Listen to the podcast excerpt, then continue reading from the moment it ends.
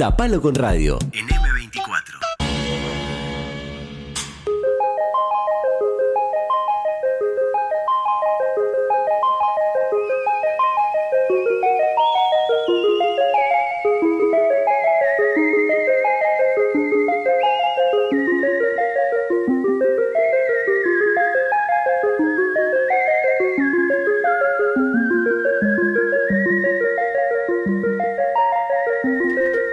Vida digital y todo lo que es aledaño a la tecnología es lo que trae Juan Pablo Méndez un miércoles cada 15 días. Bienvenido, Juan. Buenos días, ¿cómo están?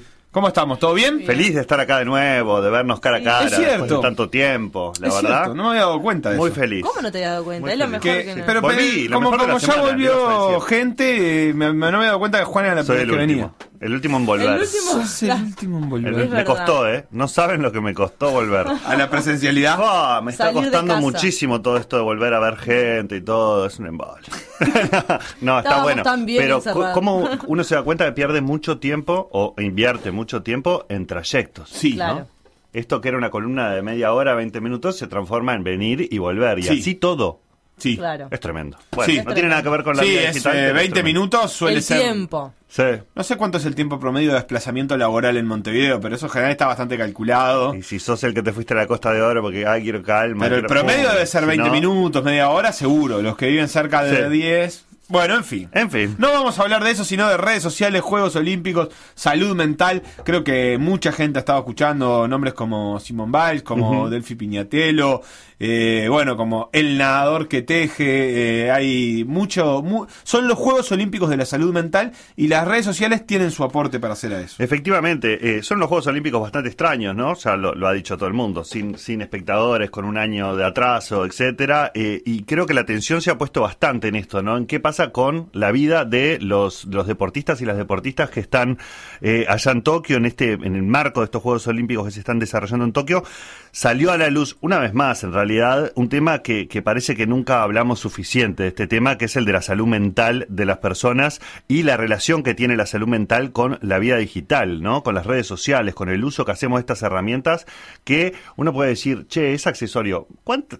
Son muchas horas al día que estamos conectados. Este, bueno, pero no me voy a ir de tema, en, no voy a hablar de los simples mortales hoy, sino que voy a hablar de estos atletas que están allá en Tokio intentando eh, romper récords en velocidades, en, en- en puntajes, etcétera, eh, llevarnos un poco más allá de nuestra propia imaginación y, y- y bueno, poner el foco también. Lo más llamativo sucedió hace unos poquitos días cuando vos la mencionabas recién a esta, a esta gimnasta norteamericana que tiene 24 añitos, se llama Simone Biels y ¿cómo se pronuncia? Biles. Biles, Biles, cómo me cuestan esos, esos apellidos que son, vos los lees y decís, "Ah, ¿para dónde voy? Bueno, eh, es una de las mejores gimnastas de la historia, en realidad. Eh, tiene 24 años, que eso para gimnasia, por ahí está como, digamos, ya eh, pasó el auge, el, el- Sí. el gran momento, aunque ahora las gimnastas cada vez extienden más su carrera, por suerte se podría decir, ¿no? Pero digamos... Pero sí está bueno pensar que, que empezó a estar en la élite hace 8 o 9 años. Claro, ahí va. Tiene experiencia, digamos, en lo que es el mundo de la gimnasia, en lo que es competencias de alto nivel, en lo que es olimpiadas, en lo que es, este, bueno, les decía, una de las mejores gimnastas de la historia. Y en medio de la, de la competencia de Tokio decide retirarse de esta competencia oficial, alegando que quería priorizar su cuidado, el cuidado de su, de su salud mental. La verdad que oficialmente recibió muchísimos apoyos esta decisión, pero también causó mucha polémica y, che, para. ¿Cómo que no estabas preparada mentalmente? Tu salud mental no estaba estable y vos llegaste hasta Tokio a empezar a la competencia y después te tuviste que bajar. Ese fue uno de los hechos. Vos mencionabas el de una deportista argentina. También eh, unos, unos meses antes había pasado que una, una tenista japonesa, que creo que fue la que prendió el pebetero Sí, en las Osaka. Olimpiadas. Osaka, exactamente, este, que ya había ganado muchos Grand Slam en tenis y se bajó del abierto de Francia también porque la cabecita dijo, pa, necesito descansar y priorizar, cuidarme la cabeza porque no estoy bien. Lo que sí pasó en, esta, en estas Olimpiadas mucho es que hay un combo de cosas, ¿no? Tenemos un montón de, deportistas que son de muy alto nivel y que ya están recontra encumbrados y acostumbrados, digamos, al éxito deportivo. Por ejemplo, los tenistas eh, masculinos, eh, Djokovic, etcétera. Y después tenemos, o futbolistas, pensemos en un montón de, deportes que tienen igual alta exposición siempre. Y después tenemos un montón de otros deportes que nunca tienen exposición, salvo cada cuatro años cuando vienen las Olimpiadas. Y todos de repente nos acordamos que hay remeros, que hay este, eh, gimnastas en otros países, que hay otras disciplinas en las que se va a competir y nos fanatizamos. Y ustedes no sé si escucharon eh, a, la, a, la, persona que relataba las carreras de remo en, televisión abierta en Uruguay, una, una, una mujer. Adriana Laca. Exacto. Estaba fanatizada. Yo no sé si es que le gustaba mucho ese deporte o qué, pero digamos, es solamente un ejemplo de que de repente todos, una euforia por los remeros. Y los remeros no están acostumbrados a tener esa, esa presión, ¿no? Antes, ¿qué sucedía? Los deportistas y la gente tenían muy poco contacto. Eh, estaba siempre mediatizado. Estaban los medios de comunicación en el medio que funcionaban como una especie de resorte. Entonces, los periodistas, uno quería pensar que hacían buenas preguntas, que cuidaban a los deportistas, que intervenían solamente cuando el deportista quería abrir esa puerta de diálogo, y cuando la quería cerrar y ponerse a concentrar, por ejemplo, la cerraba. Ahora existen las redes sociales y tenemos un montón de deportistas jóvenes en las redes sociales totalmente expuestos y este amor-odio que eh, generan, ¿no? Porque de repente son los mejores y de repente son un desastre o no alcanzaron a, a batir sus récords o que pifie. Acá en Uruguay tenemos ejemplos clarísimos, por ejemplo, me acuerdo con Débora eh, Rodríguez en las, en las Olimpiadas pasadas de bullying directo. Directo a través de redes sociales en esa cuestión de haters, exactamente, mm. haters. Que vos decís de dónde viene, cuál es la motivación, etcétera, ¿no? Mm. Pero, pero el, el problema y, y, en la columna de hoy me gustaba pararme del otro lado, es qué les pasa a los, a los atletas, ¿no? Y, y, cómo pueden, qué herramientas pueden desarrollar estas personas que están expuestas, a veces no son atletas, pero en el caso de los Juegos Olímpicos sí, en las redes sociales para cuidarse un poco, ¿no? Y poner esos filtros necesarios porque no es lo mismo eh, recibir un mensaje de odio dos que recibir cientos en pocos días. O críticas, ¿no? Ni siquiera tienen por qué ser mensajes de odio. Pero ¿qué tiene que Doña Polola decirme si mm. llegué a mi récord o no? si corrí un poco lento no, sentada en la casa haciéndose el mate, ¿no? Este, es tremendo. Pero aún así no tiene priorito en mandar el tweet y decir, ah, no, no, alcanzó, qué pena, no sé, no sé cuánto. Y esos mensajes para, para atletas que son muy jóvenes son pueden ser muy dolorosos, los pueden sacar mucho de la competencia. Hay, eh, yo leía en estas últimas horas preparando la columna algunas eh, reglas que ponen algunas delegaciones sobre el uso de, de, las redes sociales y de los celulares y cuándo sí, cuándo no. Y lo cierto es que muchos eh, mencionan, comités olímpicos sobre todo, mencionaban que cada vez es más difícil ponerle límites a los, como que los deportistas ya no te dan mucha bola. No lo hacen los futbolistas cuando están ganando miles de millones de dólares, imagínate lo que puede hacer este, uno de esgrima, digamos. No les dan mucha bola, es el único momento de exposición que tienen en muchos años a veces, este, y lo quieren disfrutar. El tema es que cuando viene el disfrute en las redes sociales de la mano, vienen los haters, vienen los ataques, vienen eh, exparejas que, que decían publicar cosas de uno y uno es un, ciclista, ¿viste? No, era una figura pública, pero de repente se transformó y tiene estos problemas.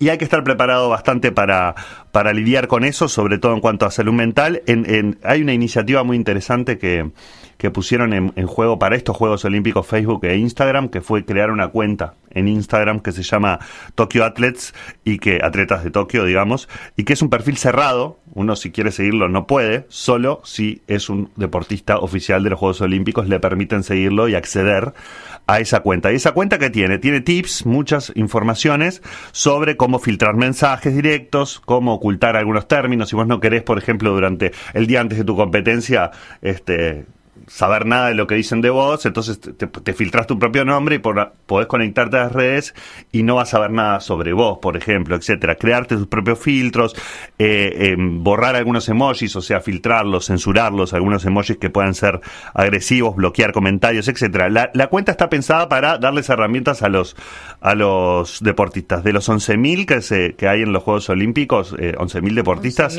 450 siguen a la cuenta nada más, o sea que no tuvo nada de Bueno, porque ahí, ahí me queda como, se me, se me dispara esta pregunta, que es, uno, uno diría, bueno, son atletas olímpicos, tienen disciplina, una disciplina que no la tiene, no sé, un samurái, no sé, te estoy hablando de, hacen cosas para mí surreales como eh, la alimentación súper cuidada, el entrenamiento.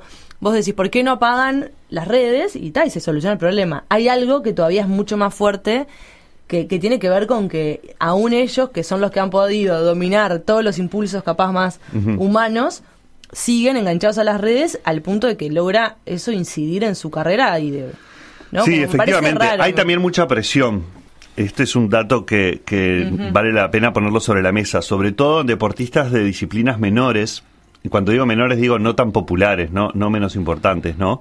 Muchas veces tienen uno, dos, tres sponsors y nada más, y tienen que conseguir financiación para viajes, para comprar equipos, etcétera. Y, eh, y la verdad que una, un buen resultado en las Olimpiadas, acompañado con una buena exposición en redes sociales, es un muy buen combo para vos poder obtener esas cosas. Bueno, de hecho, ya que decís eso, no, no- no me había dado cuenta, pero en la transmisión de Teis Sport, que es la transmisión oficial para, para Argentina, acá no se ven los canales de aire, pero pero sí se ve, sí se encuentran en, en piratas, etcétera. Este, una cosa que aclaraban este, constantemente era cuáles eran las redes. Al final de cada competencia de argentinos, son 180 los deportistas argentinos más o menos que fueron, este, y ellos transmiten incluso con cámaras exclusivas. En la entrevista final siempre decían, bueno, contanos cuáles son tus redes, hagamos un vivo de Instagram, y hacían un vivo en vivo porque la gracia era un vivo en vivo, un vivo de, un vivo de Instagram, en, eh, que también para la tele y para contar las redes, porque la gracia era traslada- trasladar audiencias este, hacia las redes de los deportistas, el de kayak, el de BMX, eh, obviamente no estoy hablando de los del vóley ni de los de el básquet ni de los deportistas consagrados, pero sí este, los que los que están en el filo del amateur, porque esa era realmente este, la forma de conseguir. Al mismo tiempo, por ejemplo, Taisé hablaba de eh, el equipo de waterpolo juvenil que estaba vendiendo alfajores para viajar. Eso es una realidad muy común, la vemos acá todos los días. Y las redes son el canal, como decías vos, eh, y, y se genera un vínculo con lo oficial entre TIC y, las redes de los deportistas para ver cómo conseguir esos, esos apoyos. Exactamente, le sirve, en, ciertos puntos les sirve. El, el problema es cómo lo manejan o qué herramientas tienen para manejarlo después. Y también tienen estas disciplinas una sobreexposición repentina, digamos. No es que eh, durante cuatro años, el, eh, hay algunos que sí, pero digamos, o- la mayoría de las disciplinas no. Durante cuatro años están entrenando, participan en campeonatos que no tienen alta visibilidad, que no los pasan por ningún canal. Eh, pueden ser buenos, mejores o peores, pero no tienen ningún tipo de reconocimiento a nivel popular. Y de repente, en cuestión de dos semanas o una semana, lo que hubo en una competencia de los Juegos Olímpicos, que son muy cortitas, la exposición crece. Hay países y se juega en la carrera, esa es la verdad. Exactamente. Se juega en el futuro Se- de se su juega- carrera, la posibilidad de financiarse de otros Juegos Olímpicos. Efectivamente, eh, hay mucha presión en cuanto a lo económico, pero también eh, esa fama repentina es un arma de doble juego, de, de- de- de doble filo, perdón, de doble juego. Y es, es peligroso también eh, porque como audiencias somos horribles, ¿no? Por lo general, la humanidad como audiencia es mala. Entonces, de repente, un muy buen resultado en una fase clasificatoria pone muchísimo más presión sobre estas personas que están en la otra punta del mundo y que si tuvieran su celular apagado ni se enterarían de la presión que... ah, o sea, sí la, la deportiva, decir, bueno, pasamos a la próxima ronda, vamos, vamos por esta.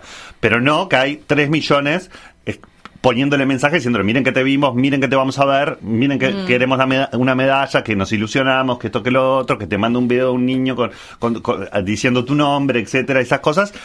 ¿Cómo afectan emocionalmente? Uno quiere que les afecte positivamente y que los lleve a mejorar su, su performance, pero la verdad que sabemos que el deporte no va por ese lado. Sí, hay que sentir un respaldo psicológico fuerte eh, y y a veces una mínima crítica entre mil comentarios positivos le puede pegar al orgullo de ese atleta y, desconcentrarlo, sacarlo un poco de juego a, a horas de una competencia oficial en la que el atleta no debería estar preocupado por esas cosas.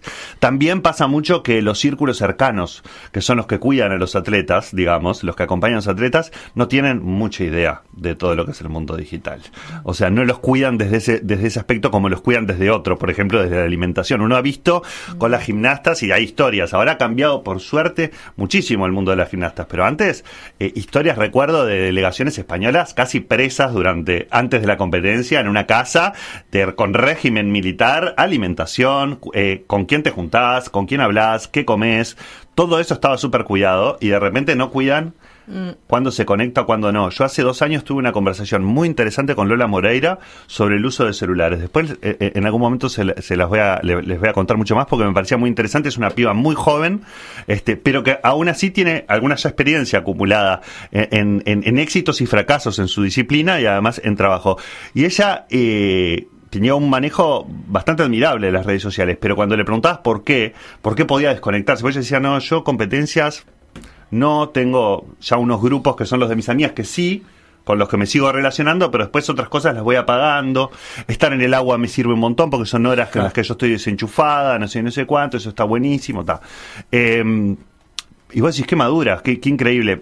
Es un caso como aislado. Y ella me decía, la verdad es que nadie me las brindó estas herramientas. Es también un poco mi manera de ser, que es una manera de ser más secota y que me gusta cortarme por no no no, no soy que no me gusta figurar etcétera pero si te gusta un poquito figurar que le puede pasar a cualquiera y además es vamos arriba cuatro años de esfuerzo vas, que te mimen un poco, está bueno, pero cuando sentís la caricia, después rápidamente viene un cachetazo después, ¿no? Con, con un resultado que no era esperable, etcétera, o críticas o que vos esperás que toda esta atención que te dieron un día por tu carrera y después no te fue bien al otro día, desapareció, te la sacaron, toda la atención, ya no sos nadie de nuevo por cuatro años. Y eso es bastante duro para... Sí, ahí, ahí la, que, la pregunta que me surge es, son varias en realidad. Una es cómo diferenciar el, el momento, porque por otra parte es esto que decís, es súper interesante que, que en realidad es la misma gente a la que le queremos dar voz en algún momento y en otra no, porque también cuando Doña Polola, para repetir el sujeto de, del enunciado anterior, dice, qué bueno, qué bueno que te fue,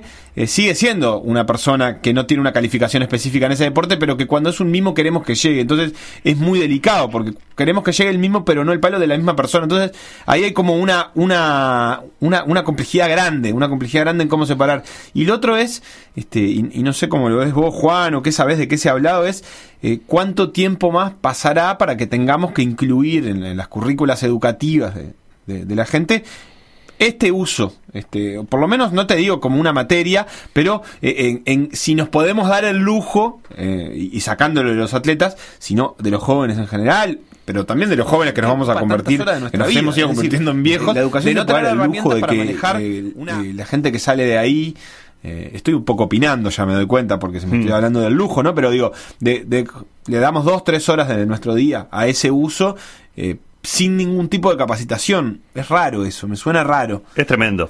Es tremendo. Eh, desde el ámbito educativo te pueden llegar a decir, no, mira que hay algún taller y alguna cosa, pero es muy poco. Más en un país en el que le dimos una computadora además a cada niño. No solo, además, estamos todos hiperconectados y tenemos más celulares que seres humanos en Uruguay, sino que, con celulares con conexión a internet, sino que además le dimos computadoras, etcétera, y no, la educación la está corriendo muy de atrás. La educación formal la está corriendo muy de atrás, y creo que también los papás, las mamás, los, los que educamos a los niños también la estamos corriendo un poco de atrás en eso. Y, y todo es extrapolable. Cuando vos tenés una gimnasta que recibe 200.000 mensajes eh, positivos y tres de de odio en las redes sociales, también tenés una gimnasta en el liceo o, o las chicas claro, que juegan el handball claro. y que reciben 20, pero recibieron 20 y capaz que les están haciendo bullying ahí y es fuertísimo y no estamos teniendo herramientas para tratarlos y afecta directamente a la salud mental de las personas. Uh -huh. Crece la angustia, crece la depresión, digamos, en, en, en, en, las personas que reciben estos mensajes y lo cierto es que no hay una cuestión de inteligencia colectiva, es decir, cómo transmitimos cariño hacia un deportista colectivamente. Y lo que nos pasó con las redes sociales es que nos descolectivizó mucho y nos individualizó. Yo le voy a mandar este mensaje a Suárez, espero que lo lea. Vos, Pili le va a mandar uh -huh. el otro, Seba le va a mandar el otro, y en un momento alguien le va a mandar uno negativo. Y probablemente Suárez solo vea ese negativo. Pero bueno, esa es otra historia. En, en, en, colectivamente antes salíamos a la calle y gritábamos. Claro, pasa eh, no... le fue bárbaro, divino. Y, los y nosotros tenemos así. herramientas, porque el tema también es, nosotros en nuestra vida cotidiana tenemos herramientas claro. para soportar un comentario negativo. No sé, a nosotros, por ejemplo, dicen 10 cosas lindas del programa de radio, pero cuando alguien te dice una fea, ¿cómo te, tenemos la capacidad mm. de, de dimensionar en su justa medida cada cosa? No sé, Pilar. No, no lo tienen que, para nada ustedes. Creo Nosotros que no. Para, nada. No, te, no, y es que la verdad es que no. Nosotros llevamos un mensaje de la audiencia que, que diciendo algo negativo y nos vamos mal. Y aunque no lleguen bueno. 50 lindos. Claro. No está bueno. Pero Ella, porque tiene más peso lo negativo. Es, es, es raro es eso. impresionante. Pero Igual tampoco es, es, perdón, que también lo que veo es que no hay eso que vos decís. Hay todo un grupo de gente cuidando la salud física y el, el entrenamiento de los atletas y no hay una regulación de ningún tipo que regule. Bueno, no, esta persona no puede recibir, no puede entrar a Instagram o a Facebook tres días antes, como una concentración. No hay re, es, es un mundo que todavía es tierra de nadie. Sobre todo, les voy a decir, y si, si, les podría hacer la adivinanza y le iban a adivinar igual, pero el país que tiene más regulaciones sobre la actividad en Internet de sus atletas es China, por lejos. Eh, y, y, hay eh, es polémico también el regular el, el, uso de redes sociales de una persona, de un ser, ¿no? O sea, e, es bastante polémico y por lo general en Occidente vamos más por acuerdos comerciales. Por ejemplo, Barcelona tiene, o, o los grandes eh, cuadros de fútbol tienen sobre todo acuerdos comerciales de cómo el jugador el empleado jugador puede usar sus redes sociales o no mientras está vinculado con el club. Hay como una cuestión más comercial. En China es un poco más de, doctrinaria, se podría decir.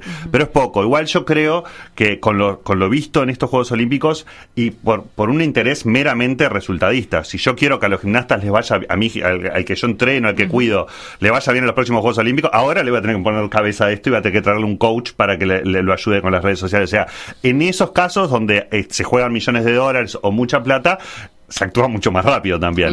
Eh, no va a pasar en ámbitos un poco más eh, personales o, de, personas menos, menos cuidadas o menos acompañadas o que no tienen un foco de atención. Pero bueno, hay que ponerle un poco eso. Y está el cómo recibimos la crítica, el aprender a recibir críticas y también está lo del otro lado que es injustificable, que es cómo nos critican, porque las redes sociales han habilitado una crítica furtiva, mm. sin argumentos, una crítica. A nosotros por ahí en el programa de radio te escriben y te hacen una crítica por WhatsApp que es constructiva y te duele un montón, pero no sé, la discutís, hay algún argumento, pero cuando te pegan en un algo físico, por ejemplo, de uno, que vos decís, ¿qué tiene que ver eso con cómo conduzco un programa o cómo hago algo? ¿Cómo me defiendo eso? Nada, me voy con el orgullo un poco dañado, pero creo que hay eh, eh, sobre todo lo que insisten quienes hablan en la formación educativa de las personas con herramientas digitales, hablan un poco de aceptar la crítica, pero mucho más de la empatía, del hecho de decir, vos, pensá que hay otra persona del otro lado. Sí, es una doble educación, es educación para, para también para, para el uso de las redes, no solo para,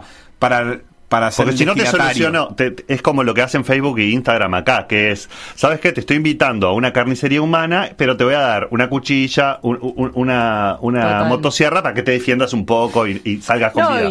Pero sigue siendo una carnicería humana, no hacemos nada para que deje de serlo. También como los víctimas, o sea, en esto de trabajar con la víctima, eh, en el sentido de, bueno, trabajar con las personas afectadas, pero también con los que ejercen esa presión y esa violencia. Es cambiar un poco el ambiente y eso es lo más difícil por lejos. el, el, el que la gente aprenda y eso es, tiene que ser eh, habilidades masivas, no puede ser que dependa de mamá o de papá que nos lo den o no, de decir, che, a la hora de escribir tenés que pensar que hay una persona del otro lado. Sí, está bien, gana 45 millones de dólares al año, capaz que es un jugador de fútbol que le pagan eso por patear una pelota, pero es una persona igual y tiene corazón. Y después, lo mismo con tu compañero de clase, al que le estás escribiendo cosas ofensivas, o con, tu, o con una chica, o con lo que sea. Siempre eh, la cuestión de empatía, decir, vos, hay alguien del otro lado que está recibiendo ese mensaje, lo va a leer, no, no, es anónimo, tan anónimo que no le va a dar bola, ¿viste?